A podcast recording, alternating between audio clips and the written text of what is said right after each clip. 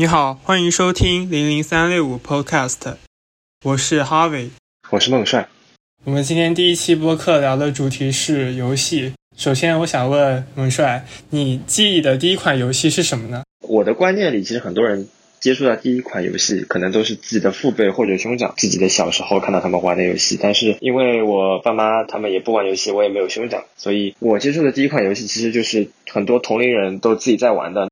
当时就现在我还记得的，基本上就是四三九九这种游戏平台上的玩的比较多的，就是像什么炸弹人啊合金弹头这种东西。我们这一代很多人玩的第一款游戏大大概都是一些四三九九或者三三六六上面的一些 Flash 的游戏。可以问一下你大概玩过哪一些类型的游戏吗？类型的话，其实现在玩的比较多的是就 FPS 射击类的，但是其实本身我是。一个晕三 D 的人，所以其实很多类型的游戏我是玩不了的。很多所谓的大作，我玩了都会有一些眩晕或者很像呕吐的这种冲动。我在自己初中这一段时间玩的比较多的是《星际争霸二》，呃，但是因为当时那段时间对于这种游戏平台的概念还比较弱，所以我当时其实就是在网上这种什么，当时连三大妈都不知道，当时还是就是百度上随便找那种。压缩包这种星际二打开来里面只有一个 launcher 的这种，当时还不知道 launcher 这个东西是什么意思，所以当时还要就打开那种有广告的页面，先把让广告过去之后才能进入游戏。最开始的时候肯定就是连简单人机都打不过，呃，算 RTS 也玩过了，对吧？实时战略类游戏也玩过了，然后像 LOL 这种这种游戏这一类型的游戏呢，我是在初中升高中的那个暑假那两个月里面大概玩了就几把吧，然后。觉得没意思就就不玩了。现在很多还是以休闲为主，就这种二 D 的 RPG 游戏啊，这种才这这才是人类游戏的真谛。就别的再多关于手机上的类型的游戏的话，其实我玩的不是很多。我手机上一般都没有游戏，玩的最多的还是就是初中的时候，呃，玩泰达瑞亚。因为呃，其实当时身边有很多伙伴都是在玩 Minecraft，但是因为我玩 Minecraft 会吐，就是。这也是一个很有意意思的事情啊！我们初中每一次期中考试和期末考试，中午饭学校都是就是没有饭吃的，我们要自己到外面去吃。然后我们这帮小朋友呢，就中午从来不复习，就在那边，很多人就在玩手，但大部分人都在玩手机。然后很多人在玩 Minecraft 呢，我一开始也玩的。我每一次考试完了之后，考试的时候总归会很难受，然后一到家肯定会吐。然后我爸妈一直是以为我每次因为在外面吃东西吃坏了，或者是因为考试紧张了怎么样，但是。其实我知道是因为中午玩游戏玩成这个样子，也也蛮尴尬的这个事情。我是我最早是怎么知道我玩这东西都是会呕吐的？就是我的叔叔，他也有一个小孩，然后有一次我们一起到我们爷爷家去的时候，他们带了一个地震设计设计游戏，也不是那种大作，就是很简陋的一个建模很粗糙的一个这种游戏。只要拿到鼠标，看着屏幕看五分钟，我就走到外面去吐了。这这这个是。最速最速呕吐记录。再往后到高中阶段的话，一方面是因为自己电脑质量有点差，就是玩不了很多现在大家都玩的很多的游戏。当时玩的最多的，其实也为了休闲嘛，就是踢足球，就是非法 online 啊。这个游戏我现在有时候电脑里也装着，有时候也会打开来玩一把。再往后就是高中毕业之后就开始闲了，就开始很很正式的，类似于接触这种各种游戏平台啊这种。我 Steam 上游戏其实也不是很多，因为还是原来那个问题嘛，很多三 D 类的游戏我都玩不了，所以我也没有去尝试过多的这种游戏啊。基本上我玩的游戏就是这一些。那其中你最喜欢的是哪一种类型的游戏呢？目前最喜欢的可能就是那种横版的二 D 的这种有通，就是人物通关类的。哦，就是故事剧情比较重要，是吗？嗯，对对，就是对。关键是它只要是二 D 的。我自己的话，其实玩的游戏就比较多。最初的话，肯定大家都是玩一些 Flash 的小游戏。到后面，小学到初中的那个度过渡时间，大家都会去玩淘米网的那个游戏，对吧？就是像赛尔号，然后摩尔摩尔庄园、摩尔勇士这些。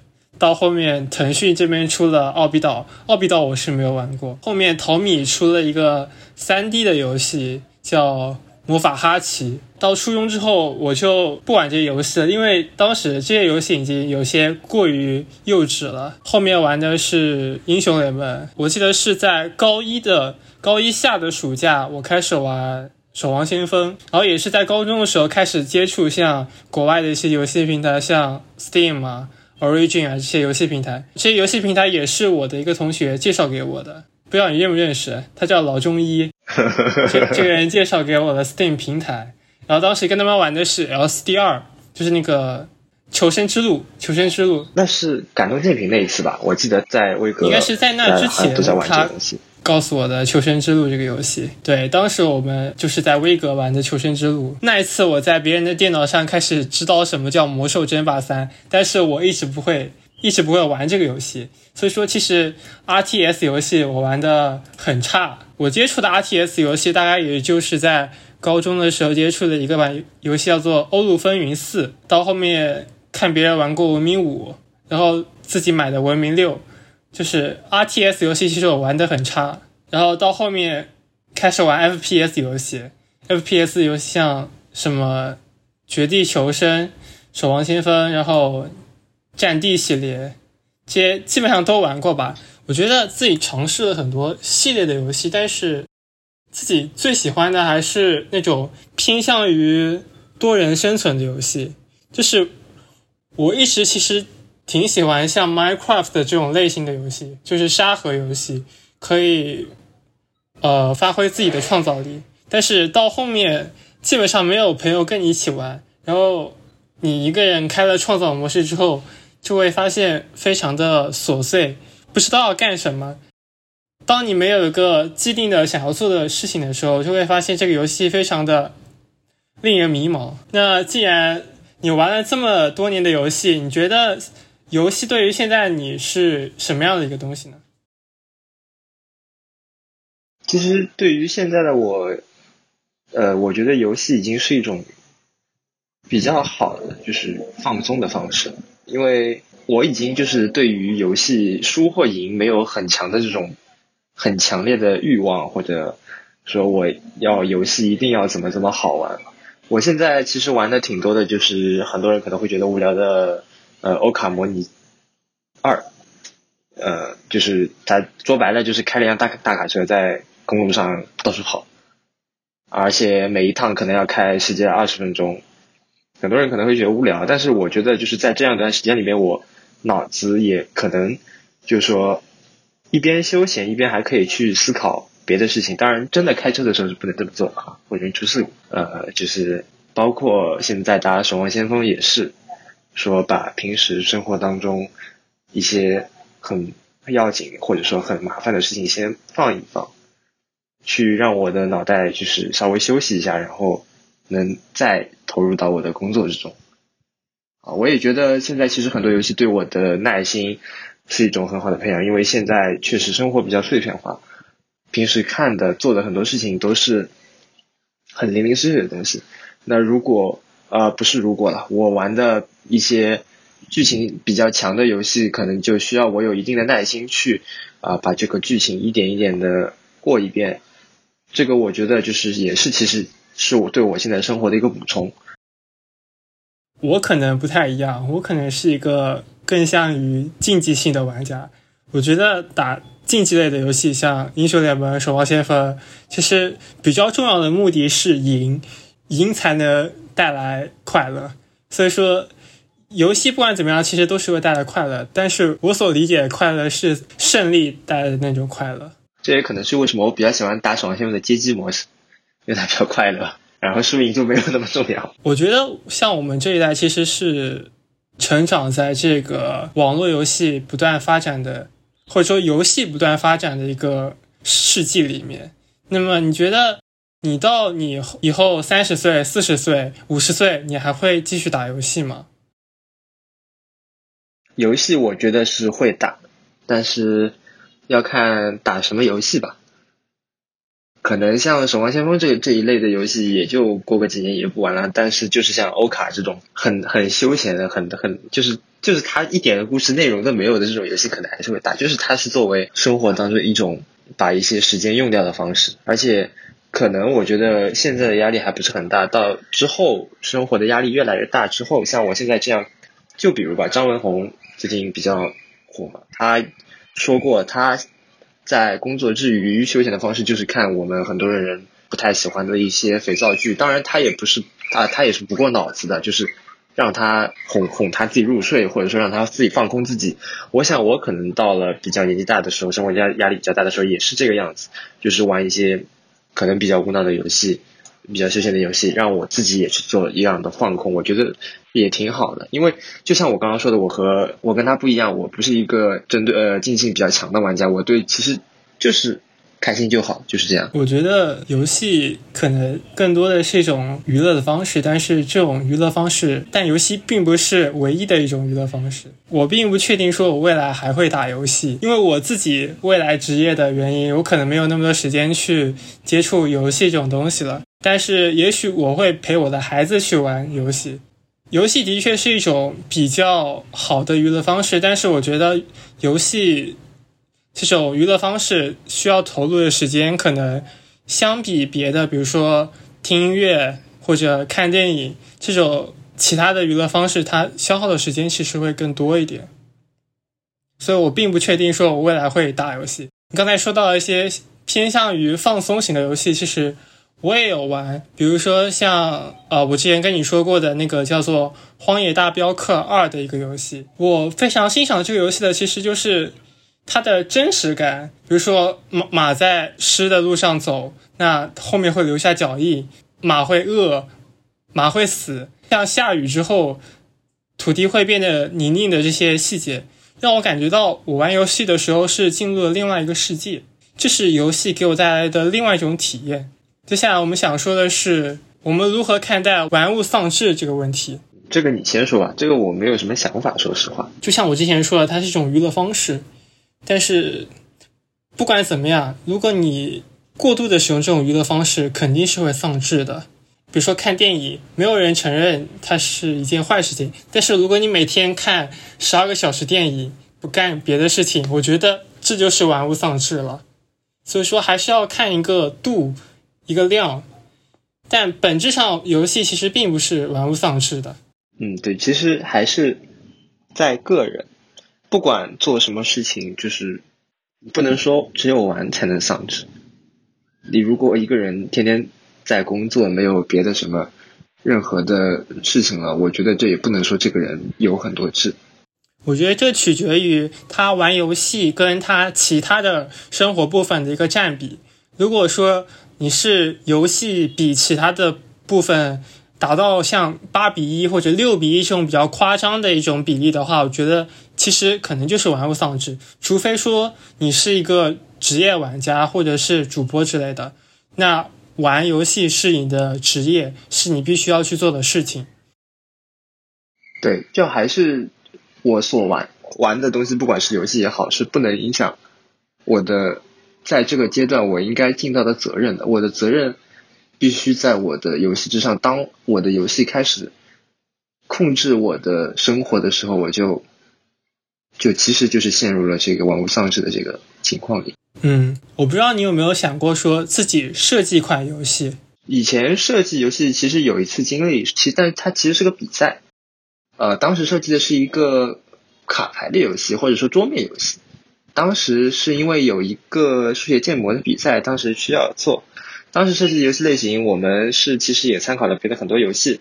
像我这虽然没有玩过这个参考的游戏，是因为听我小组里面其他成员讲的。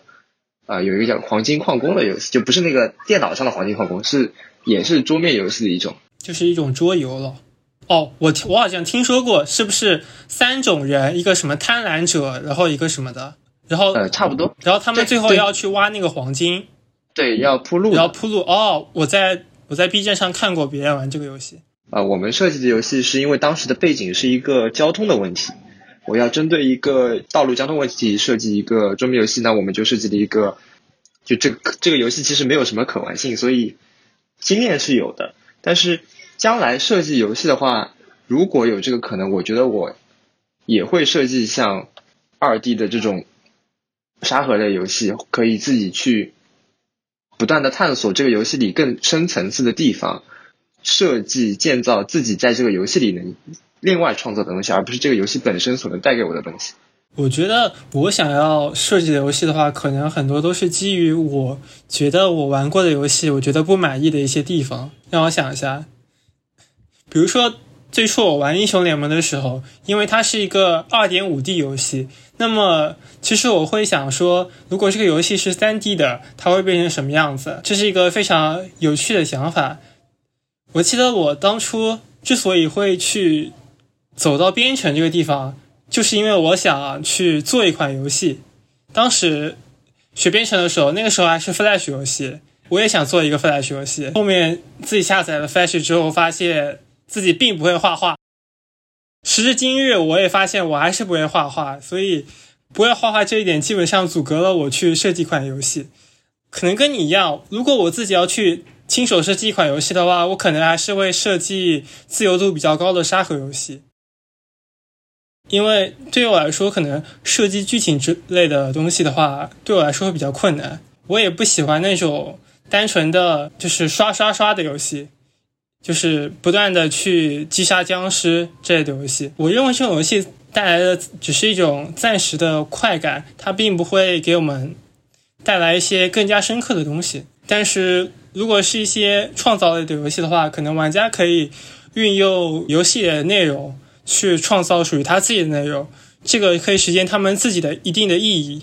Minecraft 的社区有很多地图做地图的大佬，他们会去尝试还原一些古代建筑或者呃一些特殊的藏品，比如说有人做圆明园，有人做那个卢浮宫这些作品。对，还是说游戏本身是什么？我觉得并不重要，还是人们赋予这个游戏的东西才是游戏这个东西。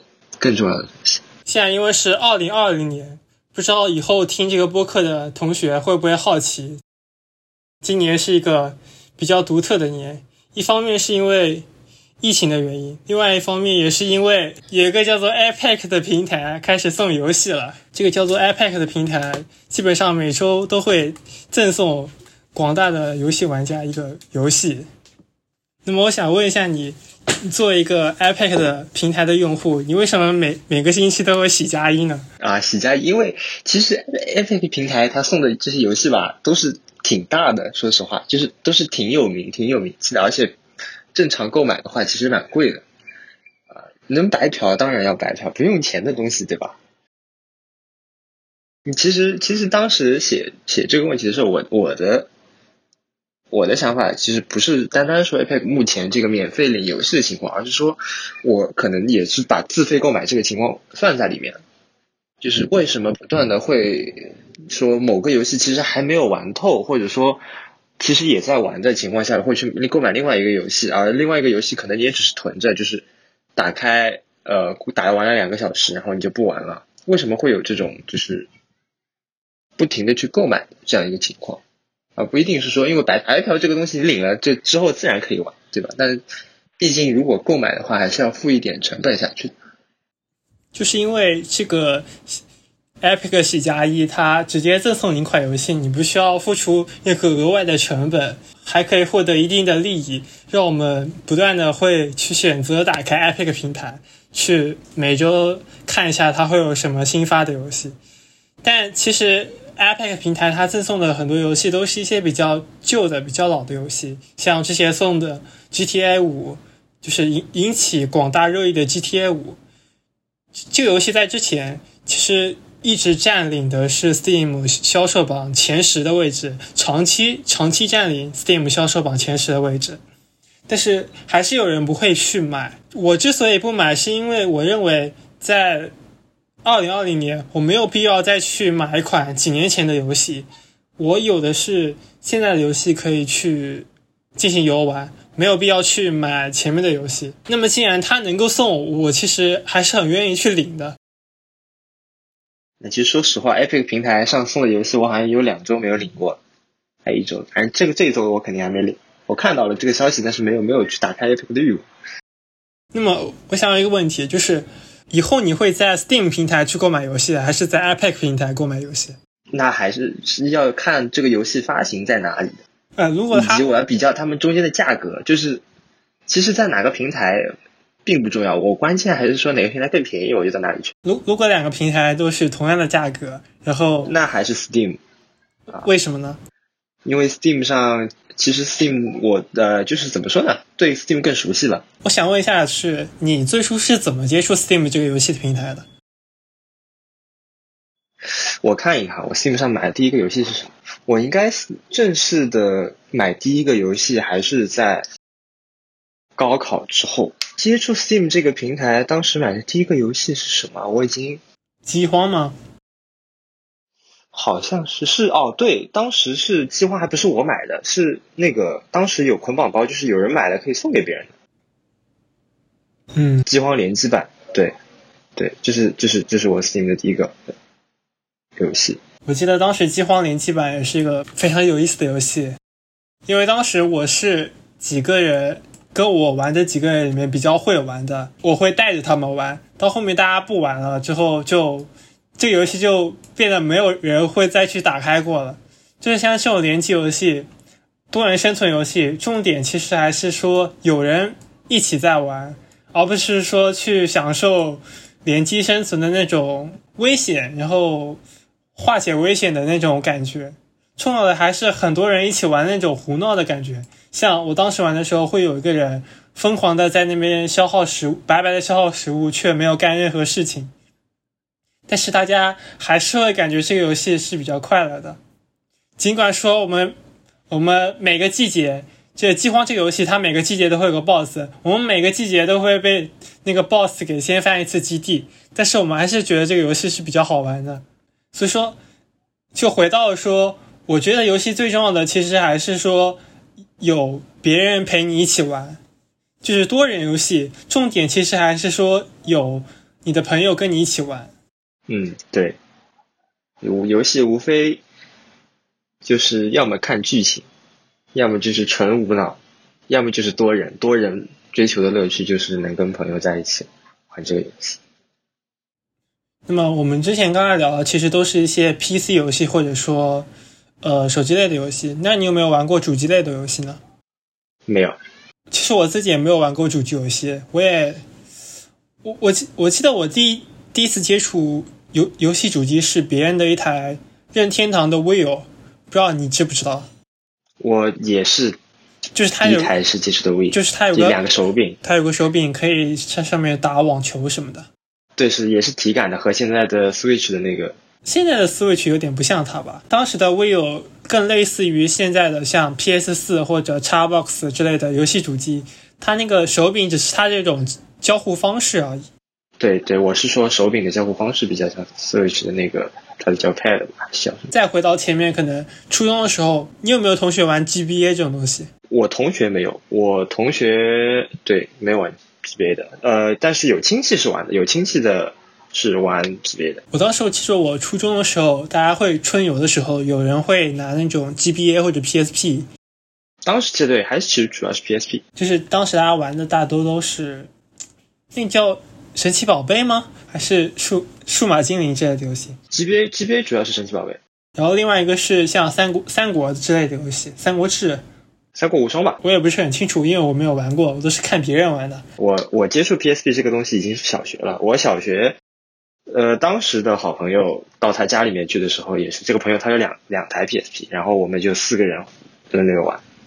当时玩的是龙珠，还有还有什么呀？对，还有三国无双。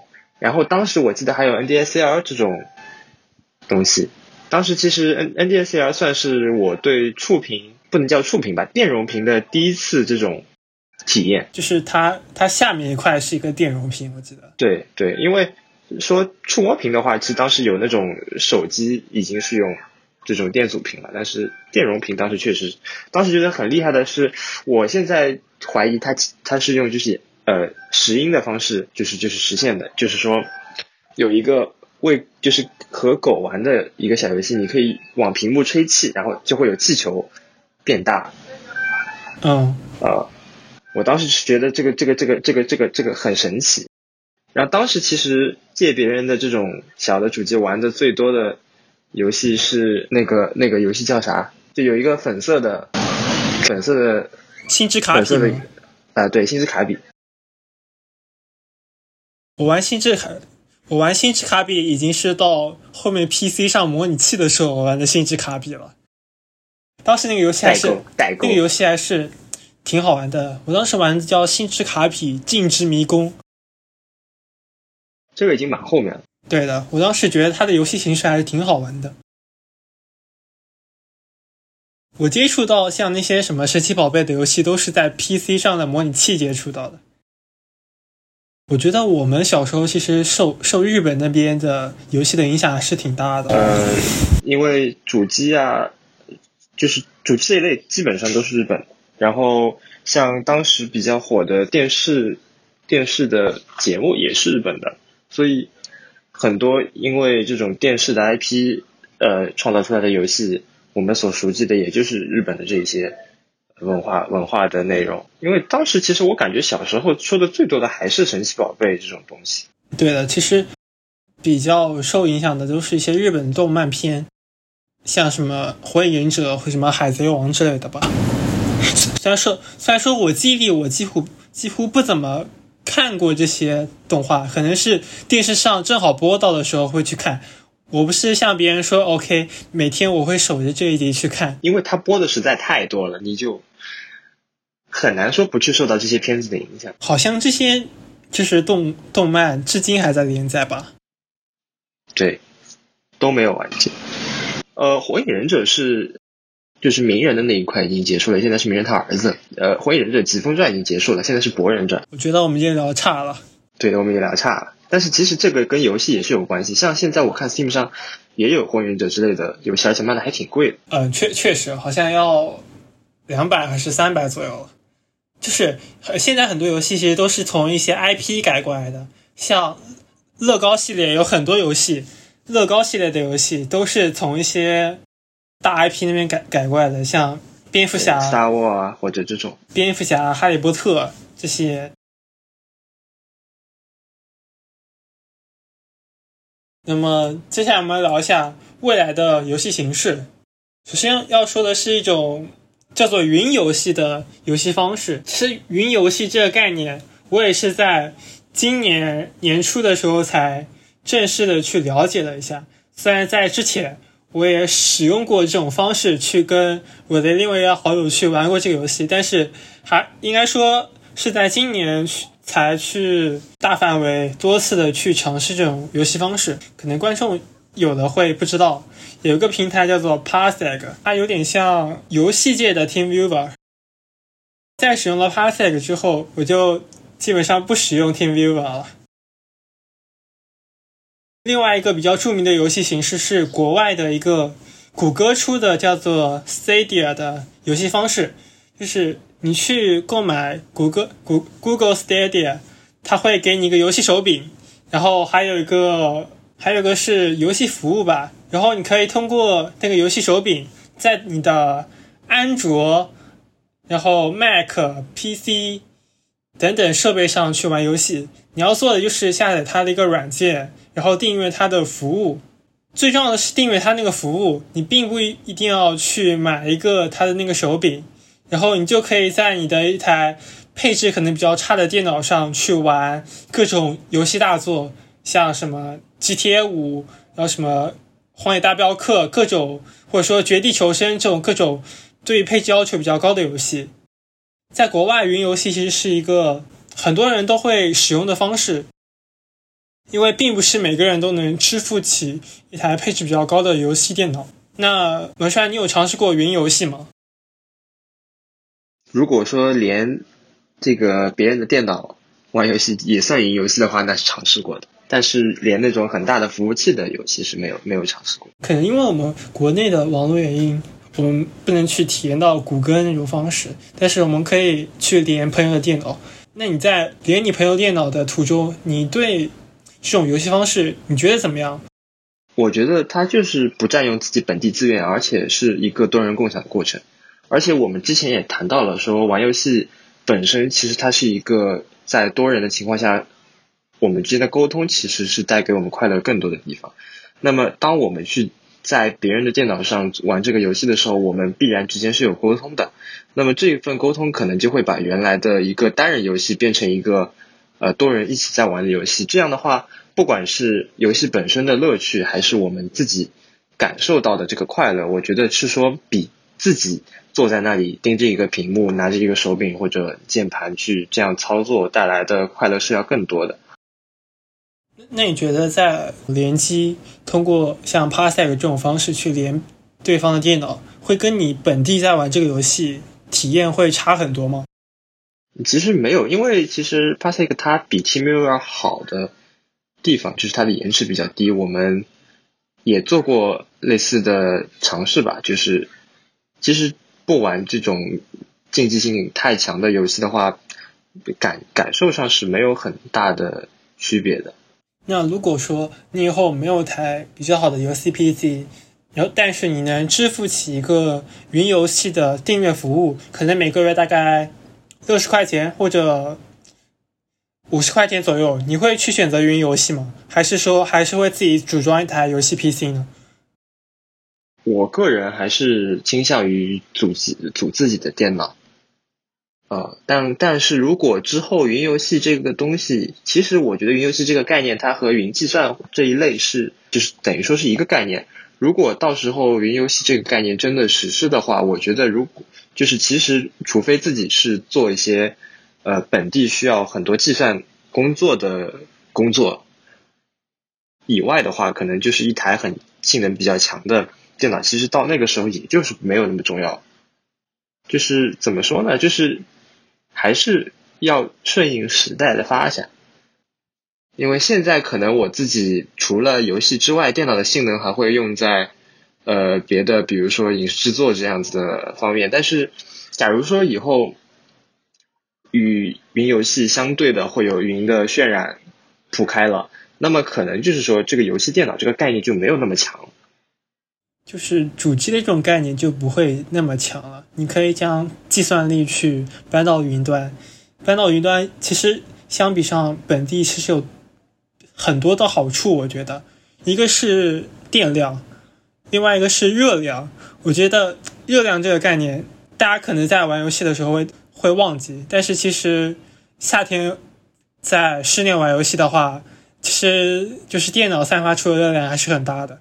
但是云游戏的话，可能一定程度上能解决这个问题。然后我之前忘记说的是，云游戏就是像国外的一些游戏订阅服务，它其实分两种，一种是你每个月付一定的钱，然后你可以玩它平台上的所有游戏；另外一种是你登录那个平台，然后你去单独购买那个游戏，然后游戏账号是你的，就是它其实就只是出租给你一台游戏主机而已。那我觉得这个形式其实就跟在你找一个网吧，你人不去，跟他们打个电话说你帮我这个 pass 开一下，然后我在家里面用网吧的这个，对吧？是一个道理。就是说，如果计算力都放在云端的话，这种你用自己的账户不用自己的账户，其实就也也是要就没有没有很强的区别吧。我觉得，因为我觉得到最后，其实我去租用这个服务，更多的就是租它的算力。嗯。那既然聊到网吧这个事情，我想问一下，你觉得像什么样的人会去网吧？因为其实我自己就只去过网吧一次，上次跟你们去网吧，出自我也我也只去过那一次。那你觉得会是像什么样的人会去网吧呢？在这台麦卡要打游戏的人。但是有有时候我会比较好奇，说为什么会有这么人去网吧？对，其实去网吧这个概念，它比较宽泛。其实去网吧什么事情都能做。像我的室友，他期末的时候就去网吧通宵复习，这也是去网吧嘛？这也叫去网吧嘛？我记得当时我们在电视台工作的时候，还有人说要不去网吧下素材吧，因为学校当时的网比较差。说那还是说明就是对自己目前设备的。呃，情况不满嘛，去体验使用一下更好的服务。所以大家去网吧其实主要是两个目的，一个是网吧的网速会比较快，第二个是网网吧的那个游戏游戏主机的配置比较好。这个是我觉得大家为什么会去网吧。另外一个可能是一时间可能支付不起那么高额的费用去购买一台游戏主机，就选择这种好像自己省下了钱的一种平摊的方式吧。所以我觉得，其实网吧这个概念跟以后的云计算也是类似。我觉得是差不多，就是云计算，其实你也是在分摊一个你去买一台游戏主机的一种成本，去平均分摊它那个主本成本。对。然后在去年的时候，还是前年的时候，有一款游戏非常热门，叫做《底特律变人》，不知道你有没有去看过他们就是一些游戏 UP 主的实况视频？呃，看过。我知道它是一个交互性很强的一个游戏。在《底特律变人》之后，也出了一些其他的一些像国产的一些交互性游戏。你觉得这种游戏，你你怎么看待这种游戏呢？类似的，我觉得这些游戏它就是不注重不注重这个游戏的一个竞技性了，就是它是纯单纯的一种关注游戏剧情的东西。但是在和传统的类似于电影这种。一部片子导演给你想好的这个片子的走向的这种体验之外，交互性很强的游戏，我玩过的其实有，就是呃，隐形守护者，不知道你知不知道？我觉得这个也是这一这一类我们说交互型的一个游戏嘛，它给了你就是这种呃，针对同一个事件有不同种走向的这些可能。你给了你一个自己去设计你游戏当中的主人公或者其他人物的一个呃未来，或者说你你自己的一种体验的一个就是决定权在你自己的手上。呃，就是他能，我觉得他能把一个故事讲得更完整，或者说能把一个故事让你有更多不一样的体验，对，而不是说单纯的说把这个游戏的类型、核心故事这样展现给你就结束了。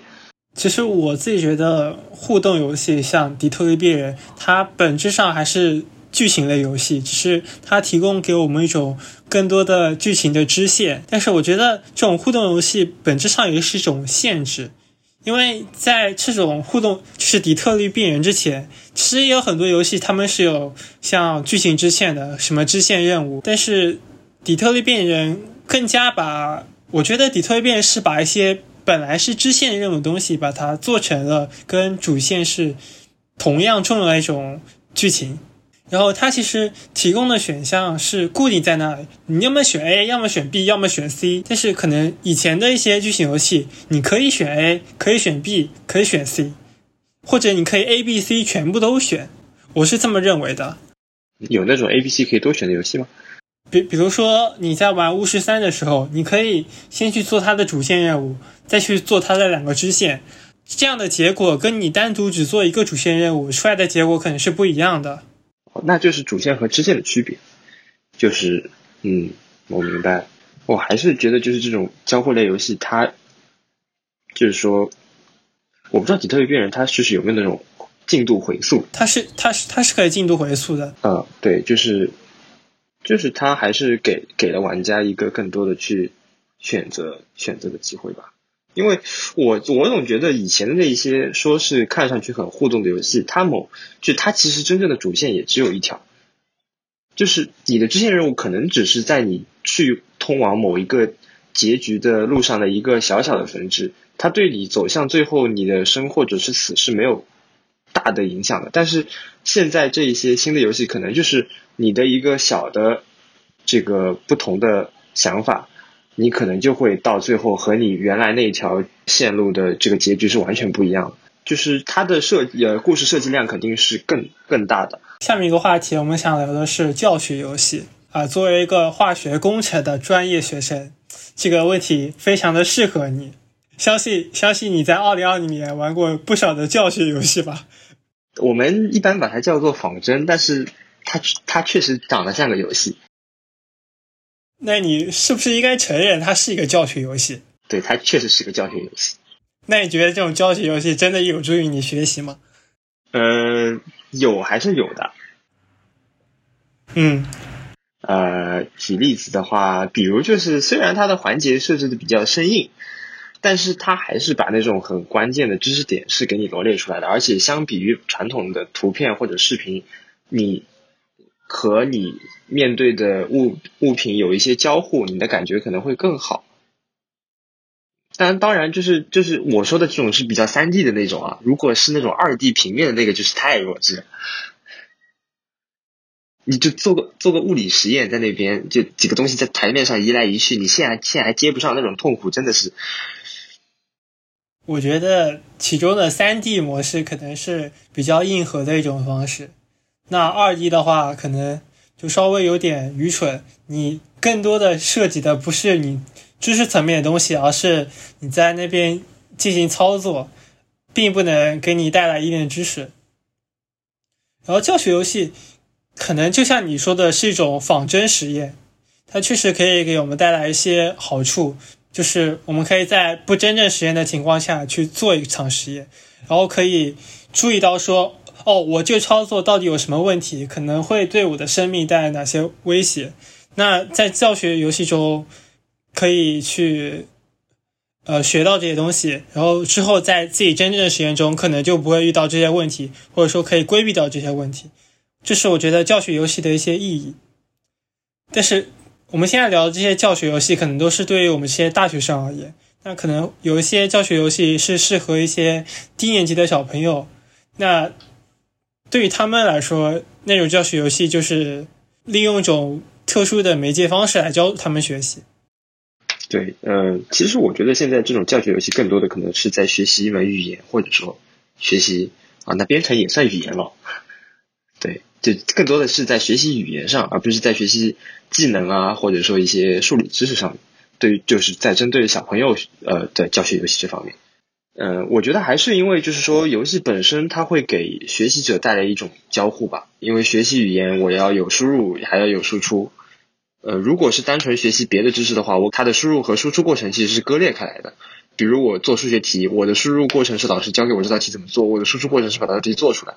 但是如果学习语言，不管是我们嘴巴里说的这种语言，还是编程的语言，是我要老师教给我之后，我要把它呃，就是用我的方式给它传递出去，然后别人或者说游戏本身，或者说我编的代码，它会有一个反馈给我的一个过程。那么就是这些过程其实是在游戏当中才可以做到一个体现，而不是说我单单纯的面对着我的书本是能够做到这个体体现的。说重点在于游戏的一种奖惩制度，比如说，可能学语言的时候，你你会说这个单词了，游戏会给你某种程度上的奖励，这种奖励的回馈是非常呃迅速的，非常的及时的。然后你在接受到这种奖励之后，你会感到兴奋，你会觉得说，哦，我应该继续学下去。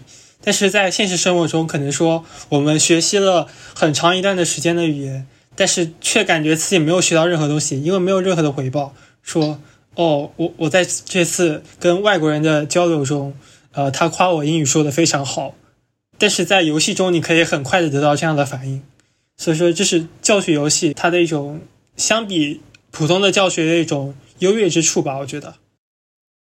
我觉得这个其实也跟游戏本身的一个，就是它的它的本就是底层的一个概念，也就是说它的奖惩制度，它给人带来的愉悦，也就是是相相相对应的。对的。就是教学游戏，就是结合了教学的方式跟游戏的一种机制，来提供了一种更好的教学方式。那么接下来我们要聊一下已经快要死掉的 VR 游戏。VR 游戏在前几年基本上是一个非常火爆的概念，但是在今年我们基本上除了叫半条命之外，我们就没有听说过一些特别有名的 VR 游戏了。你觉得为什么说 VR 游戏在一度疯狂之后，现在已经基本上快跌破谷底了？首先来说说我自己对于 VR 游戏的概念吧。我，呃，我对于 VR 游戏的概念，好像知道最多就是那个挥舞手柄在空中切棒子的那个游戏。对对对。然后对于 VR 的体验，其实我也是有，但是因为我就是但但是它仅限于就是出的那个 Google 的那个纸板箱子的那个东西。呃，但是那个东西对我体验非常差，因为我因就是三 D 眩晕，所以我看那个东西也会吐。呃，那个东西其实它并不算是一个游戏了，它主要还是对于给大家一个 VR 的体验而已。再回到说 VR 游戏这个上面，我觉得一方面是说它的游戏成本很高，在目前云游戏这个概念或者说云云云计算这个这个这个这个领域还没有完全发展起来的情况下，它对于本地主机的要求其实是比较高的。而且不仅仅是说你的主机需要有比较高的配置，你还需要有相应的外设，就是最基础的一个游戏的眼镜，然后再加上你能够体感控制的一个手柄，这一套东西下来，不管是它的金钱所付出的成本，还是你想要玩它的时候你你所付出的这个便利性，这种时间上的成本都是比较高的。那么另外就是说。可能与 VR 游戏的这个概念，大家都觉得这个 VR 游戏可能是给大家一个比较真实的一种体验。但是现在大家可能渐渐的感觉到，说我只是可能看到了这个跟我比较像的一个环境，但是这个 VR 本身它给我的反馈还是很弱的。可能我并不能从 VR 感受上就是怎么说，清风拂过我的头发这种反馈比较高的情况。它就几乎没有，因为我现在好像除了呃什么 HTC 的 V 呃 Vive 这种手柄之外，我还听说有那种手套，就是现在好像虽然能够在这种手这种局部地方给你做到一些压感的反馈以外，其实游戏就是 VR 游戏它给带就是和普通的游戏带来的不同，也就是说我观看上的不同。我现在觉得就是 VR 它最火，就是怎么说不是最火，就是我现在感觉它应用最多的地方，其实在于聊天，就是有很很多人在一个小房间里面会议室嘛，有点像。嗯，对对，它在游戏上，我觉得还是就是说成本太高一个原因，然后就是它的给带来人给人们带来的一个反馈没有达到大家对他花的这个成本这个概念，两者没有统一。我想在成本较高这一点补充一点是，我觉得 VR 这个游戏就玩 VR 游戏其实非常的占空间，因为不像说我们现在打游戏是坐在电脑前，你只需要不算大的一块地方就可以玩游戏。但是 VR 游戏你至少要有一个，你可以呃前后走前后左右走两三步的这种空间，不然你很容易撞到旁边的一些家具。然后另外一点是，我觉得 VR 游戏它那个 VR 眼镜的显示技术其实现在还是特别差的，你很难跟我们现在人眼的那种呃分辨率去做一个比较。当时 VR 游戏出来的时候，它每个镜片上也就只能显示一九二零乘一零八零的一个画面，那跟我们人眼的一个分辨分辨率其实差很多的，会感觉到有一点不真实。另外一点是它的帧率可能。如果你没有良好的配置支撑的话，会觉得有点奇怪，因为在现实中世界中，我们远远看到的是帧率是无限高的，但是在 VR 游戏中，可能我们最高只能支持到一百二十帧，或者说一百四十四这样的一个帧率，多少还是会感觉有点奇怪的。另外一点就是像你刚才说的那种清风拂过脸颊的那种感觉，我觉得它交互性有点太差了。你拿着一个很不真实的手柄在那边按按键去操作，而不是真实的用手去操作，还是感觉会有点奇怪。那么聊完了 VR 游戏，我们来说一说 AR 游戏。你有玩过什么 AR 游戏吗？没有，我用 AR 的体验仅仅在于苹果把他们的所有产品都放在桌子上这种地步。我有一个另外一个体验是，我记得当时在 Minecraft 跟微软出来的时候，他们当时是可以说，你可以在一个房间里放方块，当时感觉这个概念很牛逼。但是时至今日，我觉得 AR 还是始终是一个概念，因为虽然说你可以将一个物品固定在某一个平面上，但是当你移动的多了之后，由于这个摄像机跟踪的一个技术的原因，还是会感觉这个物体发生了位置的移动，还是会感觉很奇怪。而且当你就是前后纵向的去拉你的摄像机的时候，你会感觉这个物体好像它的大小没有任何的变化，就是很不真实，很不真实。其实我现在对 AR 就是有有一个想法，就是当时今年在看就是 WWDC 二零二零的时候，我有一一度认为就是他们的那个我也忘记他叫什么了那个朋友，他背后的那一块展板是用 AR 放上去的。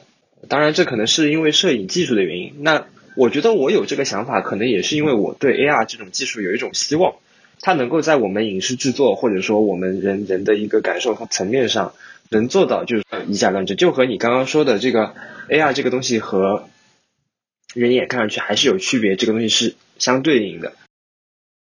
现在 AR 其实用的最多的东西是家具行业，你有没有下下过一款宜家的软件？它可以在你的房间里帮你放一些宜家的产品进去。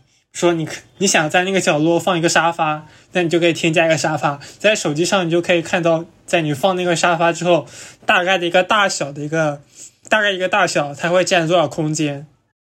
另外一个是我们使用我们的苹果的设备，比如说我要买一台 Mac 电脑，我可以看那个 Mac 电脑放在我桌上大概是多多大一个大小。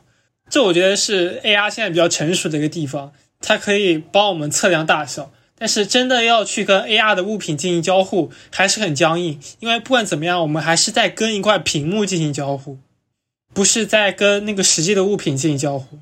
AR 技术它跟技就是硬件方面其实也是有很很大的关系。就像你刚刚说的测就是测量物体的大小这个东西，如果单单靠呃摄影摄摄像头去做一个计算的话，其实精度是很差的。所以这就是为什么我觉得。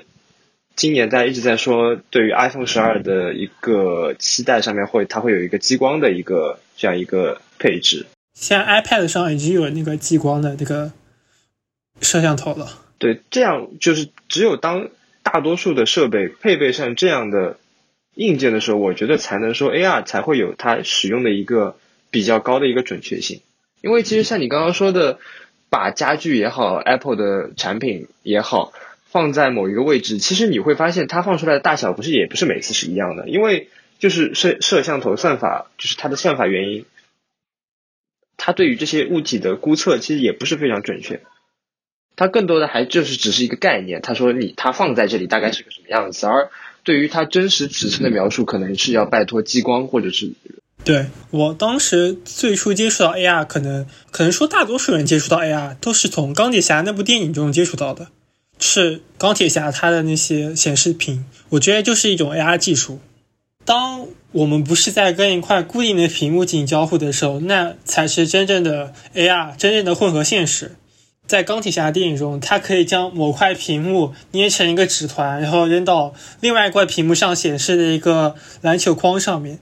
这种交互才是我们人类真正的正确的交互方式，而不是说我在一块。硬质的屏幕上，在那边用手指在上面移动，这不这这种方式其实是有点反人类的。我是在思考，就是其实这些东西说说起来还是，其实就是整体的，不管说就说到底还是算力的问题。嗯，对。但是其实近几年，因为人工智能发展，在显卡方面，它的性能提升已经非常大了。就就像你比如说的一个增强现实，它在全息投影上的运用吧。像之前有一个那个就是桌球的一个作弊的一个东西，呃，桌球的桌子上它会放一个摄像头，然后它会给你投影出呃你的球杆打这样打的话，你的球行进的路线。我觉得这就是你刚刚说的类似于钢铁侠那种，就是 AI 技术的一个目前的一个实力吧。但是它是二 D 的，其实就是跟我们的屏幕是一样的。如果要做到钢铁侠那种三 D 的话，我想就是你也做过建模，就是它实时渲染的要求其实是很高的。我觉得如果单纯的说，像你刚刚说的，把纸团扔到另外一块屏幕上，这种捕捉捕捉一个人的运动，只要传感器够多，现在的算力已经是就是现在技术是已经能够达到的。但是我怎么做到说，我把这个纸团扔出去？这个它这个纸团运行，不管是它飞行的路线也好，对面或者说拟真的一种对面的一个全息投影的一个篮球框下面的篮网在飘动的这种效果也好，怎么把这些东西真正的给它显示出来，才是就是说现在技术的一个瓶颈，就是我们能够做到捕捉，但是我们并不能把它输出出来。那么今天关于游戏的讨论就到这里了。您刚收听的是零零三六五的第一期节目，这是一档探究热情与好奇心的播客节目。如果你喜欢我们的节目，也欢迎您订阅哈维独立制作的另一档节目《绝人绝事》。如果您有任何想法，想要和我们进行交流，也欢迎您发送邮件至 podcast 零零三六五 at outlook 点 com。我们下一期再见。